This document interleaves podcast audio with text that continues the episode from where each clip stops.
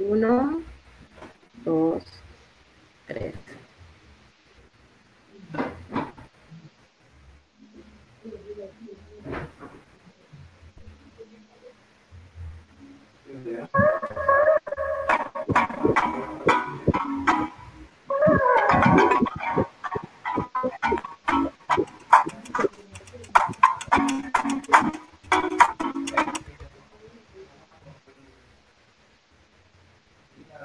Ok.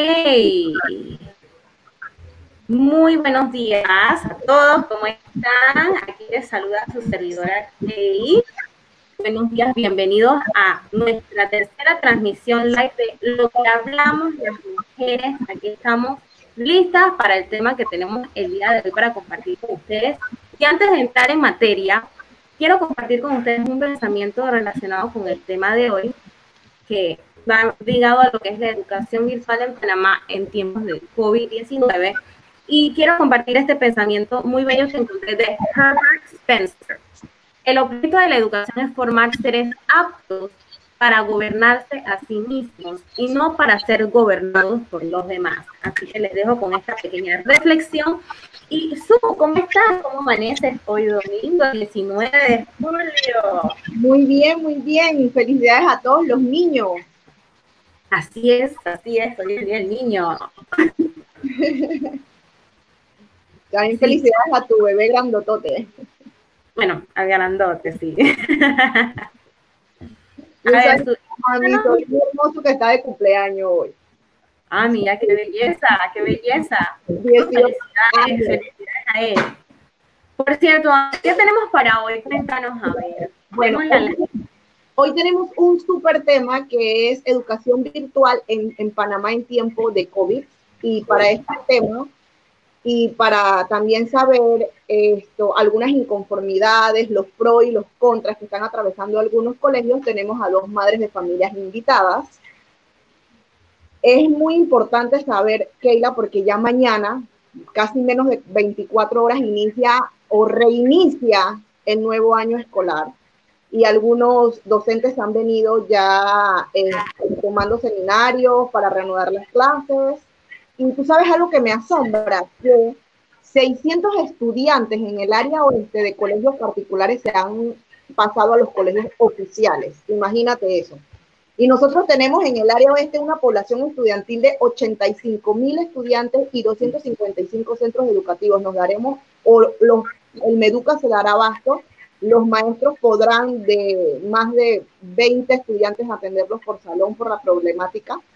el hecho de que padres de familia hayan tomado la decisión de pasarlo de un colegio particular a público debe ser por algo. Y eso lo vamos a estar viendo ahorita. Eh, con nosotros nos acompaña la licenciada Yarisa Cisnero, licenciada en farmacia, y la licenciada Fátima González, es psicóloga con énfasis en psicología, en neuropsicología para niños. Excelente, les damos la bienvenida a ambas. Bienvenida, Yanisa. Bienvenida, Fátima. Gracias por acompañarnos el día de hoy en la tercera edición o live stream de lo que hablamos las mujeres. Es un gusto para, poder, para nosotros poder tenerlas aquí, porque es, la educación es un tema que hay que abordar y más porque estamos ahorita mismo, algunos ya estaban dando clases, y tenemos otro, otro grupo de la población que está a punto de empezar en, este, en esta nueva, no sé si llamarla aventura o vía crucis, todo depende. Así que a través de como Fátima y Yaritza vamos a poder entonces conocer cómo es la opinión de los padres en general o algunos de los padres de la población panameña y entonces también cómo está la situación con sus niños y cómo está la situación. no podemos invitar a todo el mundo, pero sabemos que con, por lo menos expertos podemos conocer de los padres de nuestro país. Entonces, a ver, ¿qué podemos... Eh, me gustaría iniciar con, con la licenciada, bueno, Fátima, yo sé que Fátima, hablando un poquito de ellos, para que todos conozcamos el panorama que vamos a tener hoy. Eh, la, hija de la licenciada Fátima se encuentra estudiando ya, ellas no, no, se, no tuvieron el caso de que la escuela particular donde la hija de ella está no se vio interrumpido ellos decidieron continuar ella nos va a estar hablando un poco de cómo ha sido su experiencia, los acuerdos a los que llegaron, si favoreció o no favoreció, eso es lo que vamos a estar viendo hoy. Vamos a ver la, la situación en el caso de Yarisa, que es totalmente distinto, y que es que ellos apenas van a arrancar el lunes, es decir, el día de mañana. Quisimos tener ambos escenarios para poder eh, tener un panorama actual para que la gente pueda tener más o menos una expectativa de lo que va a esperar o lo que puede esperar y bueno, todo esto también depende de la calidad de los maestros, del colegio y demás. Y también tenemos el punto de vista de una mamá que está por iniciar. Entonces, Suset, te dejo a ti con la, palabra para que arranquemos con esta parte de hacer las preguntas a las comunidades de hoy. Sí, claro, pero antes que nada quiero recordar que esta transmisión es gracias a nuestro patrocinador de Amazonian Natural con sus aceites especiales para el cuerpo, Bye Bye de coco y para el cabello coconut. Muy bueno, gracias Natural. Bueno, ahora sí nos vamos con nuestra primera pregunta y es ¿por qué creen al, o por qué creen ustedes o por qué creen que algunos estudiantes no están cumpliendo, los colegios no están cumpliendo con lo pactado?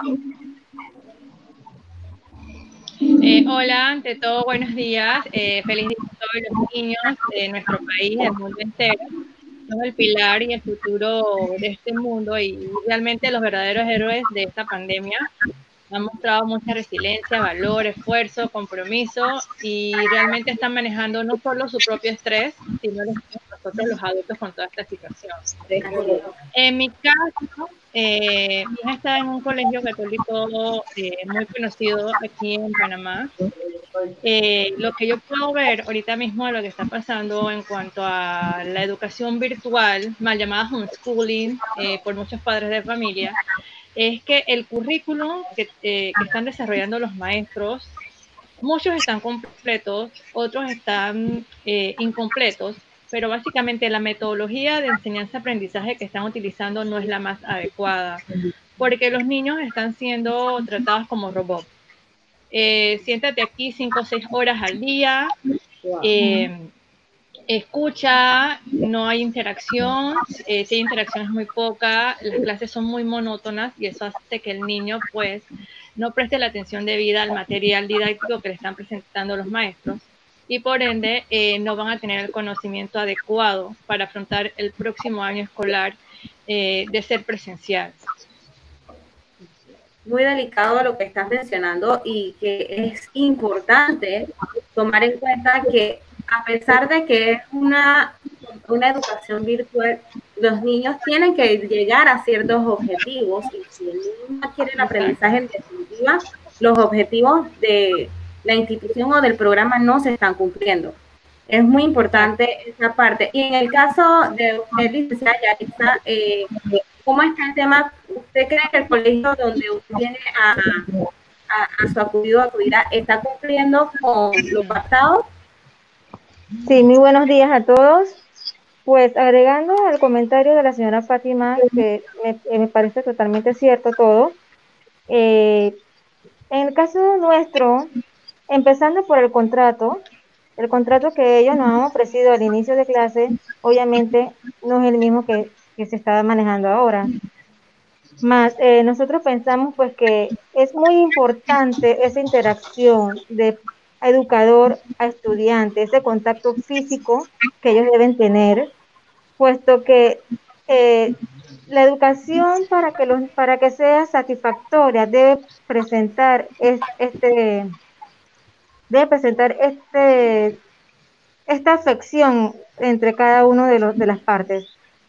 Eh, sentimos pues que el colegio no está cumpliendo con lo pactado, puesto de que ellos al inicio eh, pensaban continuar con las clases, mas no se dio el tema por X o Y motivo por parte de los padres que no estuvieron eh, mucho de acuerdo con lo que la escuela estaba proponiendo.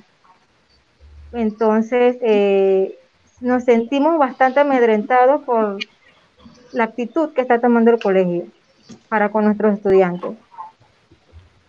Correcto, bueno, es muy triste esta situación que ustedes, ustedes ambas me comentan porque aquí hay un detalle y que hay un contrato de por medio que ya de por sí tenemos que hacerlo, hay que decirlo, no se está cumpliendo, llámese caso fortuito, llámese lo como sea, hay una emergencia, pero entonces ahí es donde entra la parte de hay que ser solidario. Está dando la parte de la solidaridad en muchos casos. Eh, ahondando un poquito más en lo que, eh, por ejemplo, en el caso, eh, en el caso suyo, eh, Fátima, el, ¿qué, inconformidad tienen con el nuevo programa a distancia del sistema educativo? Además de que la, parte esa que los siento que el conocimiento no está llegando como debe ser. ¿Qué otras inconformidades tiene el programa actualmente que le está ofreciendo a la niña? Ok, en nuestro caso hemos migrado ya tres plataformas educativas, eh, cada una muy diferente a la otra. Eh, a lo largo de estos cuatro o cinco meses que estamos trabajando en educación virtual, eh, notamos mucha eficiencia en el manejo de las plataformas por parte de los maestros. Necesitamos y requerimos que sean mejor capacitados en herramientas tecnológicas porque al final eh, los padres están asumiendo el 60-75% de responsabilidad de las tareas y los estudios de los niños, porque los maestros no saben esto, utilizar las plataformas de la manera más adecuada. Comprendemos y somos empáticos con ellos en el tema eh, de que es una situación que no, no se esperaba, pero también es un, es un tema bastante delicado eh, con los niños, porque realmente si es presencial la clase, los niños deberían estar eh, comprometidos el 99.9% con eso y, tenían que tener la responsabilidad. Pero en este caso, eh, los padres de familia somos los que estamos haciendo casi el 100% de las tareas o estamos ahí ayudando a los niños y tenemos teletrabajo, tenemos cosas que hacer en la casa, aparte eh, manejar otro tipo de situaciones y eso lo que hace es que la conexión de maestro, escuela, padre de familia y estudiante no sea la más adecuada. En otros casos, tenemos casos muy específicos de maestros que, aparte de que no manejan las herramientas tecnológicas eh, al 100%, la metodología de enseñanza-aprendizaje tampoco es la más correcta. Y lo que hace es que el niño esto se distraiga, no esté pendiente de las clases, se den situaciones con otros niños en, en el área de chat, que estas plataformas tienen un chat abierto, y a la larga, pues realmente los niños no están recibiendo la educación por la que estamos pagando y lo que se acordó en el contrato inicial. Sabemos que la situación no es la mejor, pero necesitamos un compromiso mucho más serio de parte de los maestros y del colegio en sí. Muy buen punto, Fátima. Yo concuerdo contigo en esa parte que eh, definitivamente tienen que darles la calidad de la educación por la que están pagando porque es un tema delicado el hecho de que el niño el otro año no sabemos todavía qué se va a enfrentar, si va a ser una educación virtual todavía, si va a ser una educación presencial. Y es necesario que ellos, por lo menos dentro de lo que están adquiriendo, aprendan de la manera que debe ser el contenido, ya sea que sea el contenido mínimo básico de emergencia que desarrollaron o cual sea, cual sea el conocimiento que el niño debe recibir, debe de ser de la manera correcta, con las estrategias correctas para que ellos entonces sean los beneficiados, porque al final el beneficiado o el afectado es el estudiante. Así es. Sucede, a ver, otra pregunta para nuestras invitadas. Nos vamos con la siguiente pregunta, que es la pregunta número tres. Esto, ¿Cuál ha sido la respuesta del colegio ante la situación de cada uno, de cada uno de sus hijos? O sea, ¿les han dado algún tipo de respuesta con respecto a esta situación que están este, pasando, que están atravesando? Eh, por lo menos en el caso de Fátima, ella ya empezó clases y, en el caso de Yarisa que va a empezar, que va a empezar clases, porque esto es una nueva metodología, eh, lo que estamos, que estamos atravesando. Sí, es correcto, es una nueva metodología en que inclusive muchos niños de, nuestro caso todavía no lo saben manejar. Entonces, eh, nosotros nos ponemos a pensar en aquellos pequeñines que apenas están iniciando su ciclo escolar. ¿Cómo sería esta plataforma virtual? ¿Cómo ellos manejarían ese, esa metodología si muchos padres no pueden estar con ellos durante esa jornada eh, de estudio? Es correcto. Yarisa, yo tengo una duda para ambas también, Keila, que es muy interesante. independientemente de que el, el, padre de familia tenga a su hijo en una escuela oficial o en una escuela particular, ¿cómo harán aquellos padres de familia que con esfuerzo eh, ellos tienen para pagarle y darle una mejor educación a sus hijos, que lo sacan de una escuela oficial hacia una escuela eh, particular y en su casa nada más hay una computadora? O si de repente los, no hay computadora y los celulares que, que tienen los papás no le han suspendido el contrato y están trabajando. ¿Cómo, ¿Cómo, van a hacer ellos o que el padre no está para poder resolver eso?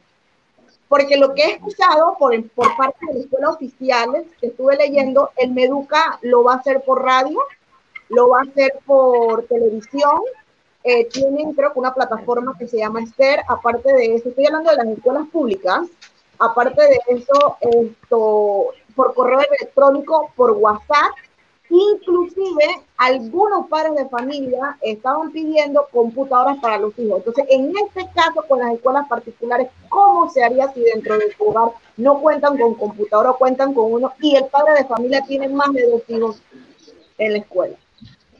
Yo sí lo voy a ser bien sincera. Eh, la directora, tanto como la dueña del colegio, en pocas palabras nos ha dicho, si no tienen los recursos, se retiran de la escuela y se van a una escuela privada. O sea, ella fue eh, una escuela pública. Ella fue bien directa, ya que hay muchos padres que están en esa misma situación. Y ella, en su comunicado, esa fue la respuesta que ella dio. Aquellos padres que no tienen cómo eh, adecuarse al sistema, lamentablemente tendrán que retirarse del colegio. Y, y esos padres que quieren, que le dieron esa sugerencia, le dijeron que le van a devolver la matrícula. Ese, es otro, ese es otro punto. Al hacerle la pregunta a la señora, ella dijo que ella no va a devolver, o sea, como que no hay derecho de devolución. Pero nosotros hicimos la denuncia con ACODECO y estamos eh, asesorándonos por parte de ellos, en la cual ellos sí indican que el colegio tiene el deber de devolver parte de lo invertido en el colegio. ¿Y que hay sin embargo, de familias que han pagado el año lectivo completo. hay casos también de esos, hay casos de esos. Entonces, por esa la inconformidad que nosotros tenemos con el colegio, puesto que no sentimos ese apoyo, esa solidaridad, esa comunicación que debe haber entre colegio y padres de familia. Así es. Tomando en consideración que ustedes son el cliente. Sí, nosotros lo vemos más bien como que eh, nosotros estamos llenando el bolsillo a esa señora, porque para ella todos los factores monetarios y nos hemos dado cuenta, lastimosamente, gracias a esta pandemia que estamos viviendo. Una frase mía favorita ahora que usted está diciendo eso, en esta pandemia nos ha servido para ver quién es quién. Quién es quién ante la situación, quién es solidario, quién no, quién está por la plata nada más y quién realmente está por brindar un servicio y apoyar. Porque yo he escuchado de infinidad de escuelas incluso, no voy a omitir nombres porque no voy a hacer ni publicidad buena ni negativa, porque al final lo que es el nombre que me dice cuál es publicidad. Pero un colegio le estuvo pagando a sus maestros algo, no era mucho, inclusive eh, a, los, a, los, a, los, padres les dieron permiso de que los, si querían pagarle algo a los maestros y trabajar lo podían hacer para y muchos niños pudieron acceso a seguir con algún tipo de educación por mientras que se reactivaba nuevamente porque la escuela fue solidaria en ese sentido, el descuento que les dio a los padres fue considerable. También he escuchado de casos de escuelas que tienen 100 niños en una clase que yo siento que tampoco es lo más indicado, porque imagínense un maestro con un Zoom controlando 100 muchachitos en una pantalla. Que, sí, el, el descuento fue bueno, pero entonces el detalle es la calidad. ¿Cómo yo me voy a manejar con 100 niños en una pantalla de Zoom, dando una clase de, hay que ver los tipos de, de, las materias también. O sea, siento que es muy complicado el tema y siento también que no se están tomando en consideración que no estamos tratando con gente adulta ni con universitarios que nos sentamos todos y somos proactivos y sabemos lo que tenemos que hacer delante de la pantalla. Estamos hablando de niños pequeños, niños que se distraen, cuyo tiempo de atención es corto. Y entre más pequeños el niño, más corto es el tiempo de atención. Me explico. Y, y, por ejemplo, Fátima, en tu caso, ¿cómo ha sido la, el parte del manejo? Porque también a mí me preocupan aquellos padres que trabajan y sin embargo el niño tiene horario en la mañana. Entonces, ¿cómo hace ese papá si no tiene mamá, no tiene abuela, no tiene nadie en la casa que siente al niño a la hora que tiene que conectarse? Y nada más dieron un solo horario en vez de tratar de estructurar de manera que el maestro pudiera dentro de su tiempo coordinar con un grupo de padres, digamos, para que se conecten en la tarde, un grupo en la mañana. ¿Cómo están haciendo los padres que están trabajando y que de repente sus niños están más pequeños? Porque de repente un niño que está, digamos, en quinto grado o cuarto grado, todavía ya tiene más facilidad para acceder a una computadora y aún así bajo supervisión porque los niños necesitan ayuda. Entonces, ¿cómo estás haciendo tú con tu pequeña? ¿Cómo has visto el grupo de padres con el que tú estás ante esta situación, los que trabajan? Bueno, en mi caso, mi pequeña está en cuarto grado, eh, pero en el, eh, como soy delegada del salón, en el cuarto grado hay eh, otros compañeros de ellas que tienen hermanos en grados superiores y otros en, en, grados preescolar y primaria inferior, como le llamamos acá, que es de primero a tercer grado. Hay diversas situaciones. Hay hogares donde uno de los dos papás está parado y el que está en casa es el que se encarga de supervisar las clases en otros casos están los dos papás en casa. En otros casos están las abuelas, las tías, las hermanas, las primas dando el apoyo a los niños. Eh, y así, se, y así lo he ido monitoreando. Pues sí he encontrado situaciones en las que han, hay hogares donde hay dos y tres hijos. Pero el colegio antes de, bueno, a lo largo del desarrollo de las plataformas y de las clases virtuales y, e ir monitoreando, fue entonces estableciendo diferentes horarios para los niños. En nuestros casos, en este trimestre tenemos una semana que se da clase martes y jueves y la siguiente semana se da clase lunes, miércoles y viernes, eh, cinco a seis horas cada día. De modo de que los, los, las familias que tenían niños en diversos grados no chocaran en, el caso tal de que estuvieran utilizando solo una computadora en casa o un solo dispositivo electrónico. Eh, al inicio ellos nos brindaron todo el apoyo en cuanto a, al acceso de los módulos, eh, porque no todo era igual. Eh, pero sí, ya después, como todos a través de plataformas, sí nos pidieron pues que hiciéramos el esfuerzo de poder conseguir los que no tenían laptop el laptop para, estar, para poder recibir las clases, eh, el ancho de banda para el wifi y demás, pero sí fueron comprensivos porque tengo casos de niños que se, que se quedaron en el interior atrapados eh, después de, establecerse el cerco sanitario. Y fueron, y fueron muy comprensivos con esos niños. Eh, incluso tengo una estudiante en el cuarto grado que ahorita mismo está terminando de entregar módulos del primer trimestre y ya el colegio está en la tercera semana del segundo trimestre pero su situación era muy especial. Eh, el hermano director, como le llamamos acá, el director del colegio, eh, nos pidió que cada padre de familia escribiera su situación a un colegio que habilitaron ellos especialmente, donde tienen un, gabinete psicopedagógico, están el equipo de finanzas, de contabilidad y parte del club de padres de familia, que estudia cada caso, porque hay, hay infinidad de casos ahorita mismo eh, suscitándose con los más de mil estudiantes del colegio y de esa manera nos han tratado de apoyar. Eh, pero definitivamente es una situación bastante difícil. He tenido eh, que lidiar con madres de familia llamándome a las 11 de la noche porque no tienen cómo hacer una tarea o de repente no, no alcanzaron a comprar un libro y tienen que crear un proyecto en tres días y, y así. Pues. Pero eh, por lo menos acá en el colegio han sido bastante comprensivos y nos han estado brindando mucho apoyo con, ese, con esa parte. Pues. Ahora que hablaste, mencionaste algo muy importante aquí y está relacionado y va ligado también a lo que estaba hablando, estábamos hablando de los recursos.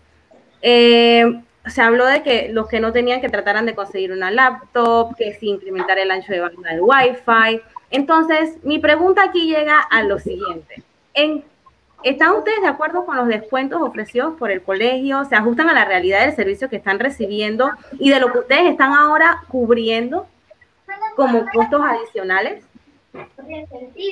Bueno, en nuestro caso, eh, nos sometieron alrededor de tres a cuatro encuestas eh, para que nosotros esto, eligiéramos qué tipo de metodología de pago o descuento queríamos esto, obtener de parte del colegio.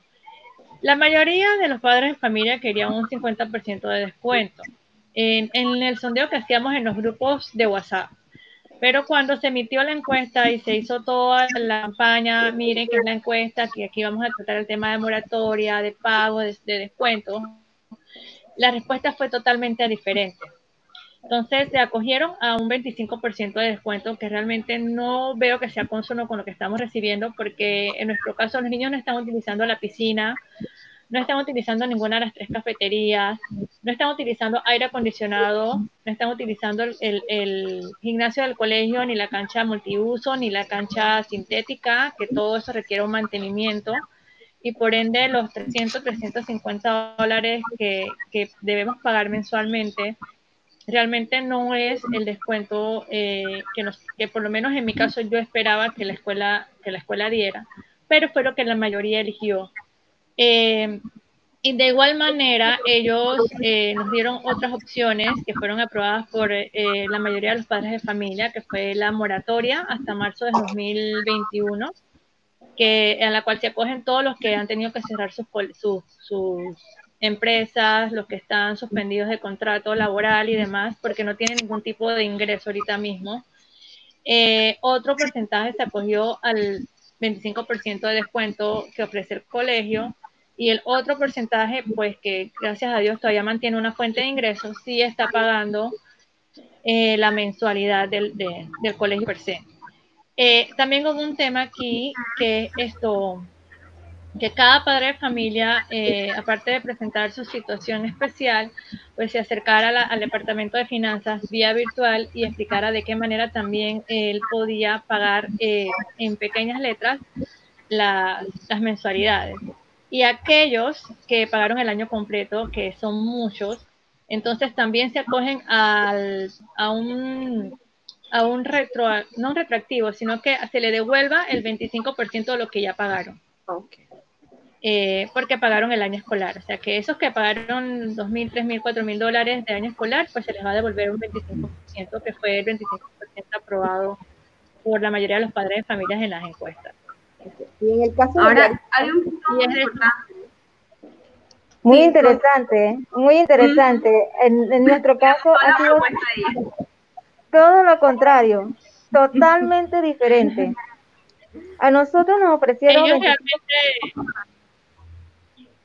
ellos realmente no quieren que, que, ninguno de los, de los estudiantes del colegio deje, deje el colegio en per se, porque realmente representa un, un, ingreso futuro para el colegio. Somos clientes. Entonces, lo que ellos están, lo que yo veo en ellos es que están tratando de mantener al cliente, de, crear, de crear, de crear fidelidad en el cliente. Eh, Exactamente. Porque nos ven, no soy estudiante, es un cliente y yo no lo voy a perder porque en el futuro voy a necesitarlo. De alguna u otra manera, él se va a querer quedar aquí. Así que yo tengo que tratar de mantenerlo, de estarlo y decir, ¿sabes qué? Yo amo este colegio porque me dio 5%, pero puedo pagarlo en marzo de 2021 y me está dando ciertas herramientas. Exactamente, está dando opciones. Son estrategias. Uh -huh. Uh -huh. Exacto. Yarixa, en su caso, cosa que, que, no se vio acá. Acá al inicio nos ofrecían un 25% en las mensualidades, pero para ganar ese 25% eh, iban, a, iban a continuar con las clases de modo virtuales. Muchos padres obviamente no estuvimos de acuerdo porque la situación seguía siendo la misma. Ese porcentaje no iba a reflejar los, los gastos adicionales que íbamos a tener en casa. De allí la directora nos comunica, porque todo fue bajo comunicación, no eh, bajo notificación. Nunca fue consenso, nunca fue un acuerdo, simplemente ella nos notifica que va reduce el 25% a un 15% de descuento.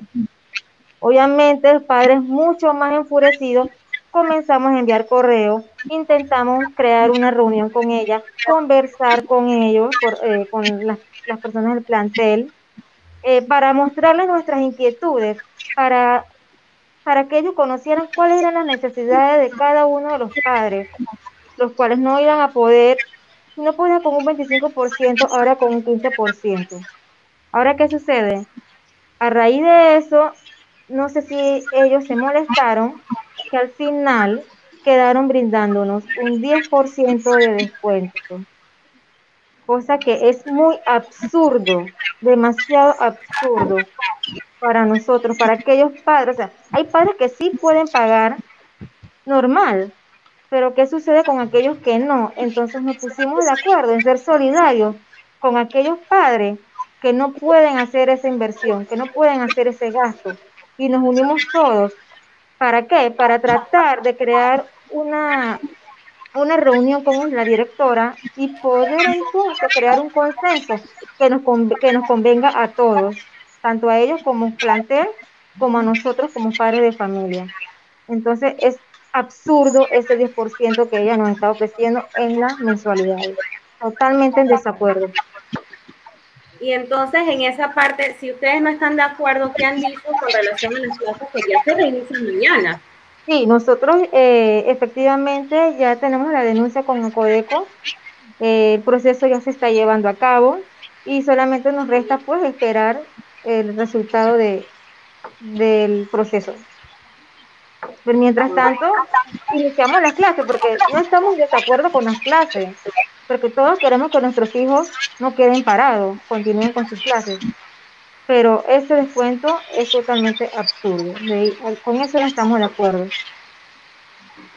Muy triste felicito al colegio, felicito al colegio de, de, la licenciada, pues que, wow, definitivamente ellos sí se preocupan por el bienestar de los estudiantes. Ellos sí velan por la situación de cada uno de los padres de familia, cosa que acá no se vio. No, y es triste, como usted dice, licenciada Yarisa, porque eh, estamos hablando de que cada vez, de un 25% quedaron un 10% de esto, y no todos los padres están trabajando, no todos los padres tienen su salario completo, y hay muchos temas aquí de que ustedes están incurriendo también en gastos adicionales Imagínense, incrementar banda de wifi, comprar la que. Eh, si, tenías una, como estás trabajando, probablemente en el momento que tu hijo se tiene que conectar, tienes que hacer otra inversión. O sea, son muchas cosas que tienen que tomar en cuenta y en consideración. Y que el gasto de la luz aumenta, obviamente, porque hay más personas utilizando otro tipo de aparatos electrónicos a la vez. Me digo que tienen dos, tres hijos, cuatro hijos. de verdad que esto está fuera de control y siento que, que tienen que haber como un análisis más profundo. Está bien, estamos sobre la marcha, pero siento que tiene que haber más solidaridad y dar más soluciones factibles al padre de familia que en este momento son los que están siendo los tutores de los niños y están haciendo el gasto, y esta, no, la inversión en, en, la parte educativa de esos niños. Entonces siento que tiene que haber más consideración porque seamos realistas, las clases virtuales sí se tiene interacción, se da la lectura y lo demás, pero al final, el que tiene que terminar de reforzar el material, si el niño no lo capta, igual que en la tiene, papá o mamá, porque siempre siempre nosotros somos los que terminamos reforzando lo que probablemente no se terminó de hacer en el colegio y por muchas razones, porque yo soy de que creen que cada niño tiene una manera distinta de aprender y no podemos modelarnos a todos de igual manera, pero estamos años luz y mucho más de de que eso cambie, porque hay muchas cosas que hay que trabajar tanto en la parte, eh, no es que en el sistema, para mí el sistema tiene que, hay que demolerlo por completo y empezar a edificar nuevamente, porque no somos, no tenemos lo mismo que hace 200 años cuando empezó lo que es la escolarización. Muchas cosas han cambiado, las profesiones han cambiado, han cambiado los niños, no son igual que nosotros ya. Las generaciones ahora son totalmente distintas y todavía la educación no va con la, la realidad que estamos por enfrentar de aquí a un par de años, porque ya todo ha cambiado. Entonces, ¿qué pregunta tienes para...?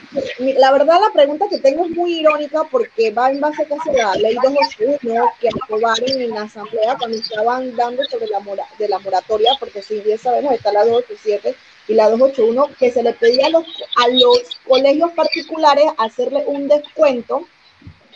No dijeron qué porcentaje de descuento, ¿Y qué solución ha el Meduca? Porque si bien hablamos, hablamos de servicios, hablamos de bancos, hipotecas, carros, eh, contratos suspendidos. Entonces, no hay una solución por per se en realidad o una ley que se haya creado en base a lo que es la educación, porque si el padre le suspenden el contrato, no tiene para pagar el colegio, al no el colegio no percibir esa cantidad de dinero que recibía mensual, se tiene que ver obligado a suspender el contrato a los profesores, a los maestros, y en ese caso, ¿cómo harían? Hay padres de familia también que están buscando alternativas que se han llamado hasta los mismos maestros que le den tutoría, que le den clases, y por tener un contrato de exclusividad, confidencialidad o ética, el maestro se niega a eso. Entonces, en ese caso, ¿qué solución tiene el MUCA para aquellos padres de familia que tienen a sus hijos en los colegios particulares?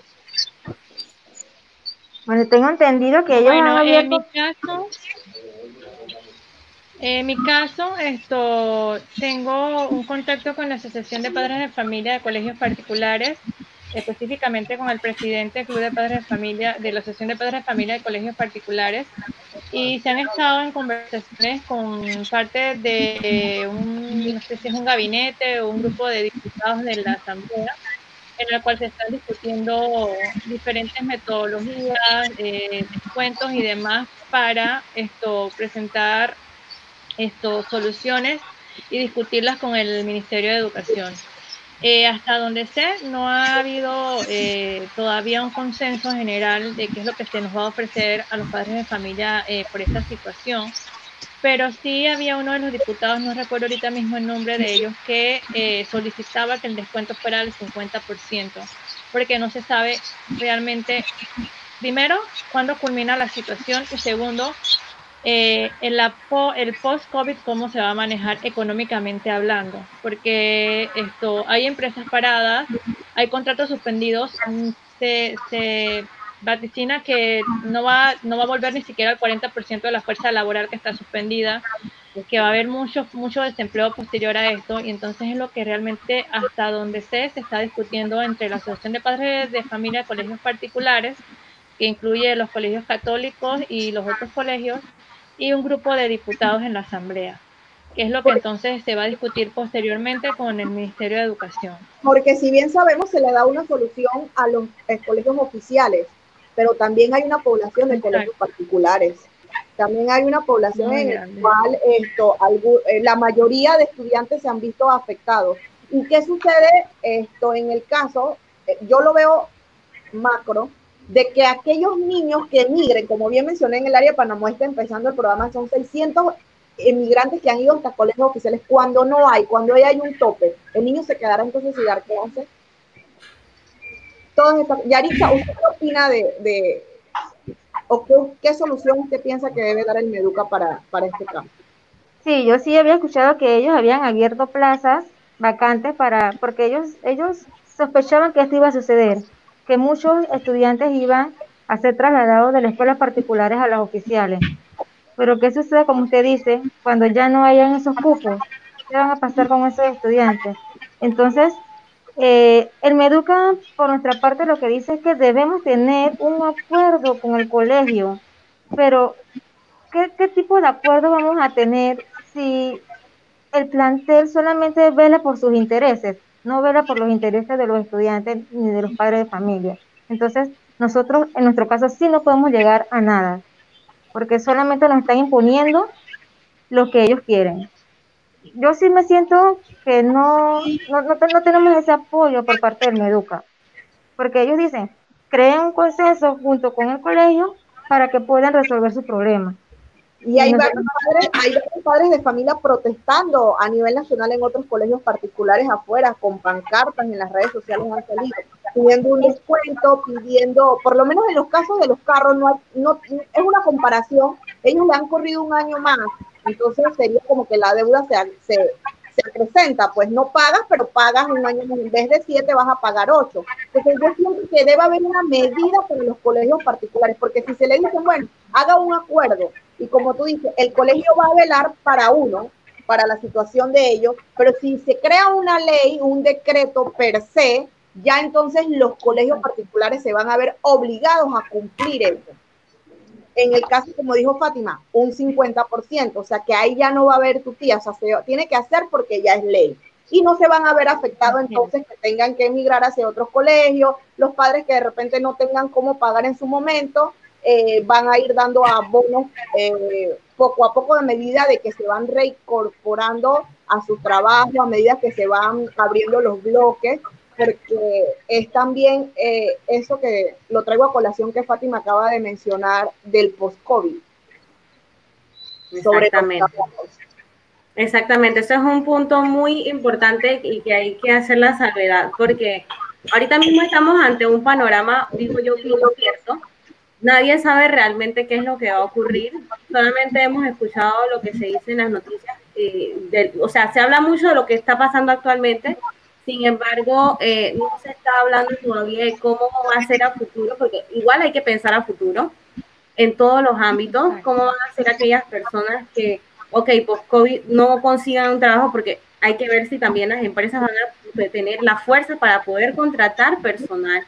¿Cuáles son las, quiénes son? Esto va a ser prácticamente un sálvese quien pueda y un, un tiempo de sobrevivencia, supervivencia o sobrevivencia en el caso de algunos, porque estamos hablando de que ahorita mismo hay gente que nada más está sobreviviendo con un bono porque no hay otra manera de hacer entrada. Hay personas que han aprovechado este tiempo para volverse creativos y, e innovar y poder generar un ingreso, pero hay diferentes panoramas. Entonces, eh, siento que hay, la, la, población está cargando, digo yo, con, está dando una carga de estrés adicional a lo que ya de por sí está sucediendo a nivel nacional y a nivel mundial. Ahora, voy a cambiar un poco el entorno. De hecho, tenía otras preguntas, pero como ya las hemos ido contestando a lo largo de la conversación, quería saltar algo muy específico y esta pregunta te la voy a dirigir a ti, Fátima, que ya tienes a tu niña eh, eh, en clases. ¿Sientes tú que los niños, y de repente tú tendrás un consenso también de los papás con los que están, eh, están en el aula de, de tu hija, ¿sientes que los niños están con una carga ligera de tareas o están sobrecargados o están igual que cuando estaban en la escuela o cómo se está moviendo ahorita mismo el tema con el material que ellos están recibiendo para estudiar, para practicar y demás. Bueno, en este caso eh, te puedo decir que eh, es un 50 y un 50%, porque depende también de cada maestro. Tengo maestros en que la carga eh, del currículum escolar que están dando no es tan pesada. Incluso la maestra de español, que es la consejera del, grado, porque acá ya después que pasan a primaria superior, que le llaman de cuarto a sexto grado, ellos tienen maestros por cada materia y tienen una maestra consejera, en este caso es su maestra de español, a pesar de ser una materia fuerte y como le llaman ellos importante o básica, su carga es relativamente ligera, manejable, eh, comprende, sus clases son muy didácticas, no son monótonas y hace que sea un poco más llevadero el, el tema de las clases con los niños. Pero en el caso de inglés, veo una metodología de enseñanza-aprendizaje que no es la más adecuada para niños de cuarto grado, es muy monótona, no es didáctica y lo sobrecarga de trabajo. Por lo menos ayer me tomó con mi niña hacer una presentación, más de cinco horas sentadas haciendo un PowerPoint con audio, con imágenes, una traducción de un cuento eh, cultural eh, que yo consideré eh, que era demasiada carga para un niño de, de 9 a 10 años que no tienen los conocimientos, o sea, sabemos que los niños de ahora son súper inteligentes y son mucho más avanzados tecnológicamente hablando que los niños de hace 20 años. Te lo digo porque mi hija eh, diseña digitalmente, nada más tiene 9 años, pero no, no maneja el idioma per se, no tiene conocimientos de narración, tenía que leer y tenía que escribir un audio. Entonces, haciendo el consenso con los padres de familia ayer con, con esta tarea per se, nos dimos cuenta que en esta materia estaban sobrecargando sobremanera a los niños. Y así pues te puedo hablar de conciencias naturales, que también les mando unas investigaciones que di yo en biología hace 20 años atrás en el colegio y se las están, eh, las están llevando unos niños de apenas 9 años. Entonces, hablando esto con, con eh, los padres del, que pertenecen al grupo de padres de familia y con la consejera del, del grado y con la coordinadora del grado, esto, sí les hice saber, hay ciertas cosas que hay que ajustar, hay ciertas cosas que tenemos que mejorar, porque los niños están encerrados 24/7, no tienen la misma oportunidad de nosotros de salir a distraerse, eh, tomar un poco de aire y les lo estamos sobrecargando de material eh, académico. Y eso no es garantía de que ellos realmente vayan a obtener conocimientos del mismo. Muy por el contrario, al ellos verse sobrecargados simplemente se lo van a aprender para el momento o para cumplir y ya, más nada. No va a ser una enseñanza que le va a quedar para toda su vida y mucho menos en materias como inglés y ciencias naturales y ciencias sociales que veo que son las más, las que más carga están llevando ahorita mismo. No, técnicamente también se le dice que porque estas son las que exige generalmente el currículo, ¿no? Pero yo siento que puede ser menos pesado para el niño tomando en cuenta todos los factores y que, nuevamente lo repito, los tutores son los papás que los papás también están trabajando desde casa y que no pueden sobrecargarlos porque hay padres que, ¿cómo hace la mamá que está sola, que tiene a la niña en la escuela, que también trabaja, que también tiene que cocinar, que tiene que lavar, que tiene que hacer esto, que tiene que hacer otro, que tiene que hacer un millón de cosas? ¿Cómo hace? Yo siento que también tienen que ponerse en, del lado de los papás y inclusive yo soy de las que opina que por lo menos yo sé que querían de repente hacer un horario similar de la escuela, pero estamos ante una situación en que hay que ser muy flexibles. Y que si tenemos padres que trabajan en el día, tener un grupo de, de, maestros que dicten una clase para los padres que están trabajando en el día y que puedan ser atendidos sus niños en la noche y viceversa, tenerlos de la mañana y tenerlos de la tarde, dividirlos en turno si antes las, las escuelas eran así, el hija antes tenía dos turnos, las escuelas públicas todavía tienen dos turnos, entonces yo siento que a veces también es un tema de falta de, no sé si será falta de creatividad, de ingenio, o que estamos, como quien dice, inventando, improvisando sobre la marcha, y siento que no debería ser porque hay que tomar en consideración las peticiones de los padres, que son los que están pagando el colegio. Tomando esa parte en cuenta, eh, Suset, no sé si tienes alguna otra pregunta para... saber, o sea, como lo que tú acabas de, mencionar para las escuelas eh, particulares, es eh, las clases por mediante una plataforma. Las clases virtuales es un reto y una innovación para todos, tanto el ámbito oficial como el ámbito particular. Así es. Solamente que en el ámbito oficial va a ser un poquito más duro porque ya en las escuelas particulares vienen manejando el sistema de MEREC o otros sistemas, llámense, y eh, el gobierno, en parte del MEDUCA, con las escuelas oficiales, ha tenido que ver o hacer no una ingeniería, sino como que construir algo nuevo. Y me preocupa bastante el hecho de aquellos estudiantes que se encuentran en la montaña, que bajaban hasta dos, tres horas para dar clases a aquellos niños que su familia no tenía para un celular, ¿cómo van a hacer también? ¿Cómo van a hacer para poder recibir o, tener el material? Eh, en este caso, entonces yo quisiera preguntarle a las dos, ¿qué mensaje tienen para los dueños de los colegios particulares y, el Meduca en cuanto eh, a esta situación que, que, estamos por empezar el día de mañana y que en el caso de Fátima ya ha empezado y con las inconformidades. O sea, ¿qué mensaje le pueden dar a, los dueños del colegio y, a Meduca? Porque en realidad nadie quiere dejar que su, niño pierda el año escolar. Así es, y antes de que contesten esa pregunta, yo quisiera que ustedes lo hicieran como eco o voz de aquellos padres que se sienten, que ahorita mismo están en un mar de incertidumbres, porque es la verdad, están en un mar de incertidumbres y no, no, muchos no están contentos con la situación y han tenido como que quien dice que bueno, ni modo, me toca, o me toca aceptarlo porque no quiero que mi hijo pierda el año, o por cualquiera que sea el motivo. Yo creo que ustedes hablen como esa voz, o sean ustedes el, el, eco de, de, toda la población de padres que ahorita mismo está en una situación que, digamos, de preocupación y angustia. Es correcto.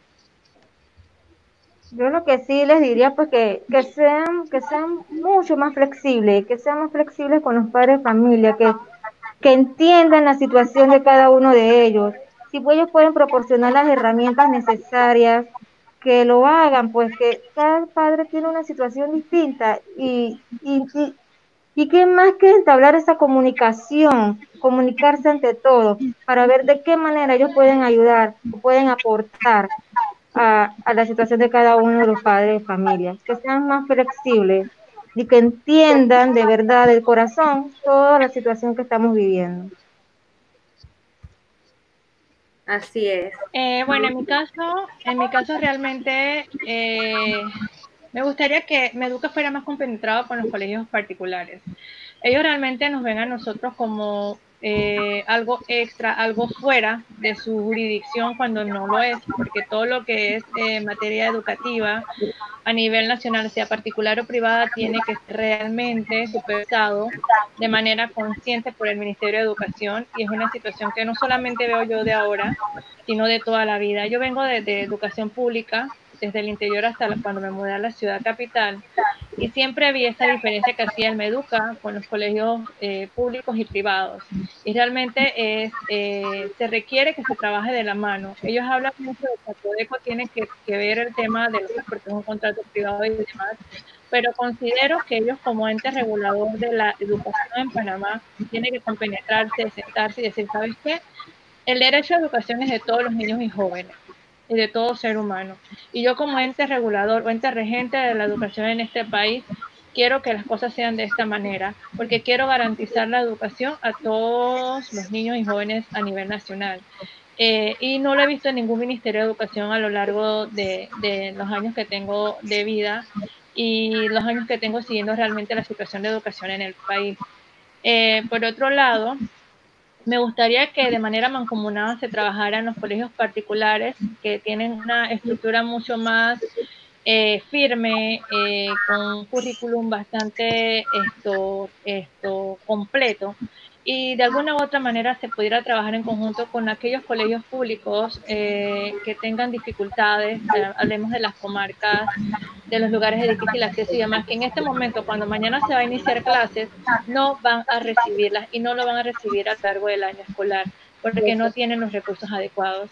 Y sé que se puede hacer. Sé que de alguna u otra manera trabajando los colegios con estos colegios o con estas escuelas se puede de alguna u otra manera garantizar que estos niños y jóvenes reciban educación. Porque es mentira que los niños que están por allá en, las comarcas, eh, incluso aquí en la ciudad capital, eh, que no tengan los recursos para recibir las clases, van a poder seguir con su año escolar. No es lo mismo eh, tener un aparato tecnológico en casa, a escuchar las clases por radio o televisión. No todos tienen los libros tengo entendido que Meduca va a estar eh, repartiendo unos cuadernillos, pero es hasta cierto grado. Entonces realmente no estás garantizando eh, que la educación sí y no estás haciendo eco de ese lema que, tanto habla de que la, educación es la estrella del, del, gobierno y demás, no lo estás haciendo. Entonces creo que eh, debe haber alguna manera en que haya un consenso entre todas las partes y se garantice que por lo menos un gran porcentaje de los niños y jóvenes sigan recibiendo educación a lo largo de este año porque la situación realmente no es la más prometedora en, este tema, pero creo que sí se puede realizar. Eh, tengo muchas, muchos allegados eh, maestros de colegios públicos que no están preparados, que ni siquiera tienen el material didáctico para empezar mañana, y eso es muy preocupante. Así que realmente ese es mi mensaje, eh, que me educa como ente, regente de educación, realmente se comprometa con los colegios particulares a velar por los porcentajes de descuentos de los padres de familia, a velar porque esos padres de familia que ahorita mismo están atravesando por momentos difíciles eh, en las direcciones de sus colegios tengan la garantía de que sus estudiantes van a seguir recibiendo educación y que de alguna u otra manera eh, se pueda trabajar entre colegios particulares y públicos para garantizar la, la educación de los niños que sabemos que, que no tienen los recursos ahorita mismo para recibirlo. Muchas gracias, eh, licenciada Fátima y licenciada Yaritza. Definitivamente estoy de acuerdo con ustedes eh, con relación a lo que están diciendo. Entonces, esta pregunta se la voy a dirigir a, a la licenciada Yaritza, tomando en cuenta que su niña va a iniciar el día de mañana. ¿Y cuáles son, me gustaría saber cuáles son sus expectativas con relación a lo que va a ser el resto del año escolar a distancia? Para consumir. Sí, eh, pues yo espero que por lo menos ella aprenda lo básico y en, cierto modo es una manera también de, de, incursionarse a lo nuevo, ¿verdad? Porque viéndolo de otro punto de vista, eh, será algo nuevo para ellos que en un futuro le va, le va a ser provechoso. Pero en cuanto a la educación, pues yo, yo espero que ella, que ellos, porque realmente son dos, que ellos logren por lo menos un 50 un 60% del objetivo que se hubiera logrado si el año hubiera culminado de una manera regular. Ok. Bien. Esto. Así mismo ya, es. Y acá se está terminando. Yo creo que nos queda una pregunta más. Sí, tenemos, de, hecho tenemos dos preguntas más.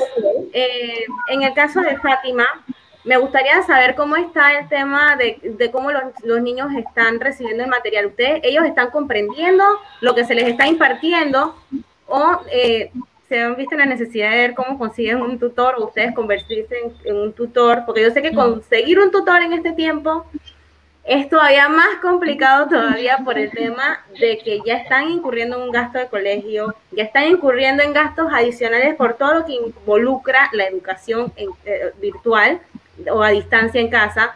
Entonces, algunos, ustedes que tienen comunicación con el grupo de padres, eh, me gustaría saber si, cómo está el tema. Los niños están comprendiendo lo que están recibiendo como material, han tenido que ver cómo buscan tutores, porque ese es otro tema que, es muy delicado allí y que es otro gasto más que el padre va a tener que adquirir si el niño no está comprendiendo lo que se le está enseñando. Eh, bueno, en este caso, en particular acá, eh, como te dije eh, en, ocasiones anteriores, hay maestros que hacen la clase mucho más comprensiva y los niños han estado adquiriendo el conocimiento de lo que ellos les han estado brindando. Pero hay otras clases en las que no. Entonces nos toca a los padres de familia ponernos la capa de maestros, tutores y demás y ayudarlos entonces a comprender un poco más el tema sobre todo, por lo menos en mi caso, te puedo hablar de inglés. Eh, pero como manejo un grupo de, padres de familia, de más de 28 padres de familia, sí me ha tocado dar, en mi caso, la mano como tutora en diversas materias que los niños no, no comprenden. Eh, y creo que también va básicamente en la necesidad de cada niño, porque cada niño es diferente y tiene una inteligencia diferente que desarrollar pero esto en general eh, sí eh, hemos tenido que ayudarnos entre todos, hemos tenido que, ver de qué manera esto ayudar y colaborar con los niños a que comprendan un poco más las clases, eh, porque no es lo mismo, por lo menos que te den matemática que te escriban en un tablero, que vayas a participar y que puedas, eh, puedas hacer las operaciones a que la maestra virtualmente por un PowerPoint te diga que 2 por 2 es 4 y que si lo sumas es tanto y que si lo pones por acá y que si la raíz cuadrada no es igual. Entonces nos ha tocado ponernos la capa de espada a los que tenemos un poquito más de paciencia porque también se han dado muchas situaciones de estrés con los padres de familia y los niños eh, y ayudarnos pues entre todos para que ellos puedan lograr obtener el mayor de los conocimientos, pero realmente no es fácil y creo y considero que los niños este año escolar no, van a recibir el conocimiento adecuado del currículo de cada grado en el que ellos estén. Comprendo. Y tutores, eh, muy pocos, muy pocos, incluso en mi caso, que, que brindo ayuda a varios padres de familia, eh, me ha tocado incluso hacerlo gratis, porque no, no hay la solvencia económica para pagar un tutor. Sabemos que un tutor te puede estar cobrando 90, 100 dólares, 120 dólares, 200 dólares, dependiendo de la cantidad de materias que tienes que dar eh, y todas esas cosas. Y realmente ahorita mismo, uno, no, no vas a meter a un tutor a tu casa por temas de, de precaución. Y dos, tampoco tienes como que el, tema de las plataformas virtuales para poder esto brindar las clases a los niños a través de, de, internet y ese tipo de mecanismos. Así que eh, no nos ha tocado de repente eh, hacerlo gratis, porque lo vamos a hacer lo que hace, valga la redundancia, eh, por apoyar a los demás padres de familia. Y a los padres de familia nos ha tocado ponernos la capa de maestro, estudiar un poquito más, que dimos, lo que dimos años atrás y así entonces poder, poder ayudarnos todos. Comprendo perfectamente la situación, Fátima. Muchas gracias por, por tu respuesta y por compartirnos tu sentir en esa parte. Y no sé si tengas alguna otra pregunta adicional, Suset. Sí, claro, es una pregunta y, y más que ellas y aparte tú por hablarnos un poquito, porque esto también va unado a nuestro próximo programa. ¿Han buscado alguna alternativa para que los niños tengan acceso a recibir una educación que ustedes consideran que sea de calidad? Eh, bueno, en mi caso, he estado estudiando la, la, oportunidad de mudarme al homeschooling, al verdadero homeschooling, porque los papás están como que esto, confundiendo un poco la metodología de educación virtual con lo, el homeschooling.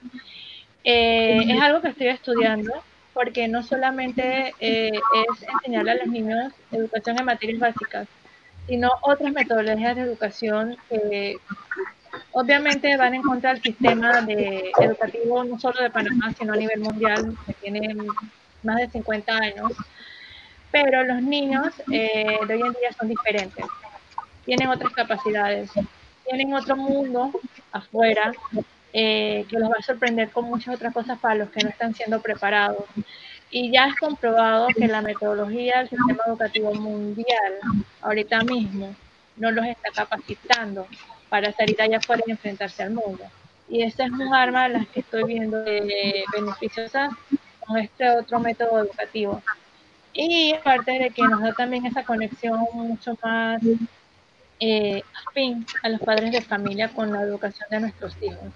En mi caso es esto, es estoy estudiando a ver la posibilidad de que al próximo año pueda eh, mudarme a esa metodología de enseñanza, eh, pero sé que no es fácil, necesitamos que uno de los dos padres esté en casa eh, supervisando a los niños, necesitamos tener un poquito de paciencia porque no es fácil educar y sé que no todos pues van a tener la oportunidad de hacerlo. Eh, en mi caso es eso. En mi caso también estoy haciendo mucho énfasis con mi niña en, en educación de cosas del hogar, que se nos olvida, o sea, solamente los mandamos a la escuela, aprendes esto, pero en el hogar no sabes hacer nada. Eh, un poco de inteligencia emocional porque tampoco la escuela los prepara para eso y, y así vamos. Yarixa, ¿y en su caso?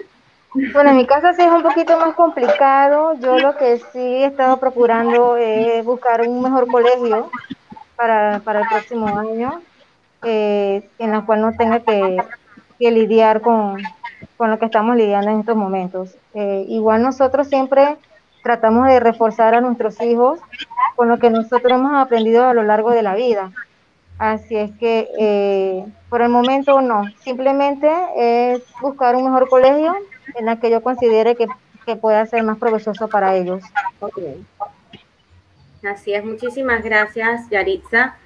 Entonces, quiero, en resumidas cuentas, primero decirles, eh, darles a ustedes las gracias por haber eh, eh, dado, darnos su respuesta positiva para poder participar en esta, nuestra tercera transmisión, tocando un tema que yo le dije a Suset, tenemos que sacarlo la otra semana antes de que inicien las clases, porque considero que es un tema que conocemos la parte de menú educa, conocemos la parte de las escuelas, pero siento yo que no se, no ha habido esa plática con los padres para conocer cuál es su, es su sentir, que ellos puedan exteriorizar sus emociones acerca de la situación que están viviendo actualmente y también poder darle como un mensaje a los padres y también a, los, a nuestras autoridades de qué es lo que va a pasar, porque ahorita mismo estamos ante un panorama de que iniciamos mañana, hay algunos que ya han estado en esa transición, hay disconformidades por todos lados, porque nadie está 100% satisfecho con lo que está aconteciendo,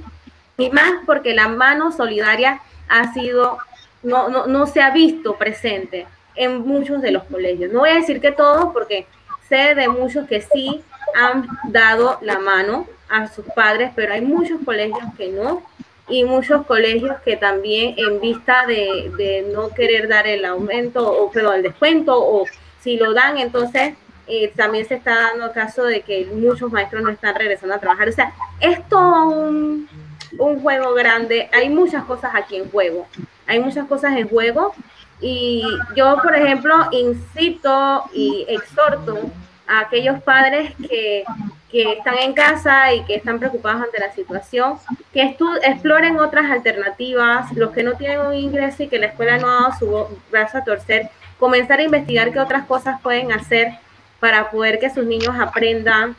Eh, también a los maestros, colegas míos que no se han visto en la posición de poder regresar a sus labores, los, los, los, insto a que sean creativos, ustedes tienen un don, hay muchos niños que ahorita mismo están a la deriva y que quizás llegando a un acuerdo con los padres, ustedes pagando algo con solo injusto, que ellos puedan pagar, se les pueda de repente mantener activos en caso de que no puedan regresar a un sistema educativo como tal. Así que eh, los exhorto a que en este tiempo de COVID lo vean más que como momentos de dificultad, un momento de oportunidades para ser creativos, crecer y emprender. Porque aquí es donde vamos a ver eh, nuestra resistencia y nuestra fuerza, porque lo que supuestamente nos mata realmente nos hace fuertes. Entonces, el tema que estaremos abordando la próxima semana, los invito a que nos actualicen nuevamente el próximo domingo desde las 11 de la mañana, donde vamos a estar hablando de homeschooling como alternativa educativa en Panamá. Tendré a dos madres expertas en el tema. Aquí se invita a una más eh, que ya lo han estado haciendo por muchos años y que han visto los cambios y los resultados de sus niños y que es un nuevo campo a explorar, una posibilidad para aquellos padres que de repente quieran aventurarse en este mundo maravilloso. Lo llamo así porque eh, de verdad que es bien divertido y acrecenta el vínculo entre padres e hijos y aprendes a conocer mejor a tus hijos y a guiarlos más en la parte educativa con relación a los dones, naturaleza, eh, tipo de aprendizaje que ellos tienen. Así que los invito a que el otro domingo nos sintonicen por este mismo canal de YouTube. Vamos a estar compartiendo pronto el enlace en nuestras redes sociales. Y muchísimas gracias nuevamente, licenciada Fátima, licenciada Yaritza, por este tiempo que han dado ustedes para poder compartir con nuestra audiencia cuál es la situación. Y yo sé como, que como ustedes hay muchos padres que no están contentos y entonces ante la situación, como quien dice, para no perder las clases, se han visto en la necesidad de dar su brazo a torcer y de hacer una inversión que yo sé que en este momento para muchos que están viendo cómo administran sus recursos, no es fácil decir voy a soltar ciento y pico, 200, 300, 400, 500 dólares, lo que sea que cueste el colegio. Y que eh, siento que escuchando sus, sus, sus, puntos y lo que ustedes han hablado, no se ha llegado a un consenso para ambas partes, sino que la balanza se ha inclinado más de un lado que de otro y siento que ante una situación mundial como la que estamos viviendo, en la que hay muchos que no tienen sus ingresos y que simplemente dependen de un bono solidario, porque hay situaciones en las que hay familias que están viviendo esa realidad, siento que tenemos que poner, tomar nuestra mano, ponerla en nuestro, en nuestro corazón y pensar más allá. Si yo soy solidario, ¿qué voy a cosechar más adelante? Y si no lo soy, ¿qué voy a cosechar? Entonces, les dejo con esa reflexión. No sé si ustedes eh, quieran aportar algo más antes de despedirnos.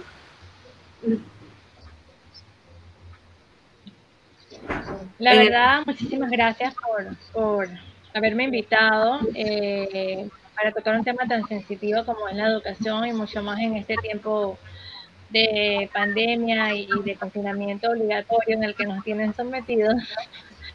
Eh, y de verdad es un tema que no solamente es delicado por lo que estamos viviendo, sino que es un tema que a futuro es el que realmente se tiene todo, todo a, nivel, a nivel mundial y al que debemos de realmente prestarle atención. De verdad que muchísimas gracias chicas, excelente trabajo. Y bueno, vamos a estar espectadoras el próximo domingo. Gracias a ti, Fátima. Gracias a ustedes, Yarixa, ¿tiene algo que decir? Sí, muchísimas gracias. Eh, han hecho un gran trabajo. Eh, han tocado un punto muy sensitivo, bien importante y sobre todo viendo la parte, la otra cara de la moneda, que somos los que pertenecemos a la escuela particulares. Eh, muy, muy excelente, muy importante y, muchísimas gracias por la invitación. Gracias a ti, Susi. Te dejo a ti para que cierres hoy, pues.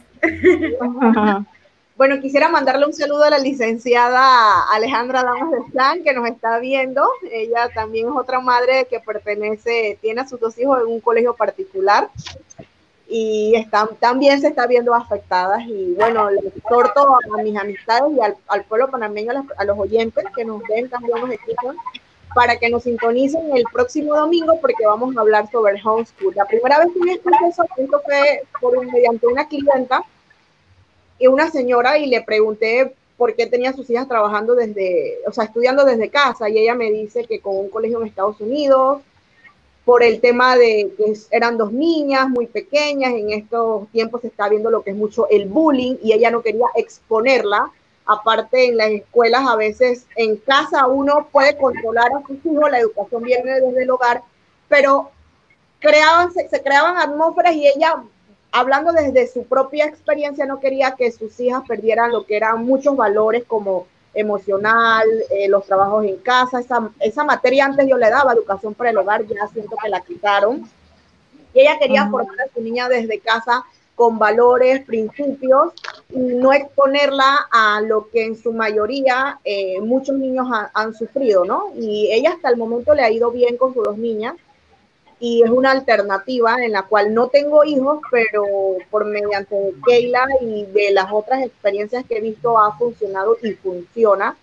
Sé que algunas personas no tienen tiempo por su trabajo, pero todo es cuestión de salir de la zona de confort para el bienestar de, de los niños, porque en realidad ellos son el futuro, ¿no? Y cuando hablamos del futuro, la gente piensa, ah, es el futuro cuando crezca, pero nosotros somos el pilar para construir ese futuro, los padres de familia. Somos el pilar para eso, mediante una educación tanto académica como una educación moral, esto, y entre otros valores y principios. Así que de verdad yo les agradezco a ustedes por tomarse de, su tiempo hoy domingo en la mañana, participar con nosotros, despejarnos nuestras dudas, porque qué más que ustedes que están en el meollo del asunto con esa experiencia. Yo formulé las preguntas igual que Keila, pero yo no lo estoy viviendo. Y para nosotros era importante eh, conocer lo que estaba viviendo, sus conformidades e inconformidades con los padres de familia. Así que hasta el momento, de verdad, gracias. Hay que cuidarnos, no podemos salirse de nuestro tapaboca de casa y tomar las medidas higiénicas pertinentes para, él, para evitar que esto se siga propagando. Así es. A los padres de familia que mañana inician clases, mucha paciencia, que no es, no va a ser fácil, pero no es imposible. Así es, armarse de paciencia y amor sobre todo. Y bueno, a seguir trabajando para que todo esto funcione lo que resta del año 2020, que nos ha llenado de muchas sorpresas. Así, que muchísimas gracias a todos por sintonizarnos y les invitamos a que el próximo domingo a partir de las 11 por nuestro canal de YouTube de lo que hablamos las mujeres nos sigan nuevamente en nuestro tema. Hablemos de homeschool como alternativa educativa en Panamá. Que pasen un lindo día y muchas gracias.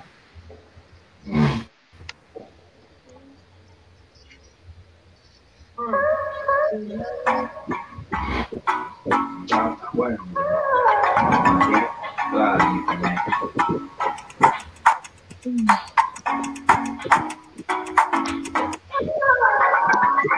Thank.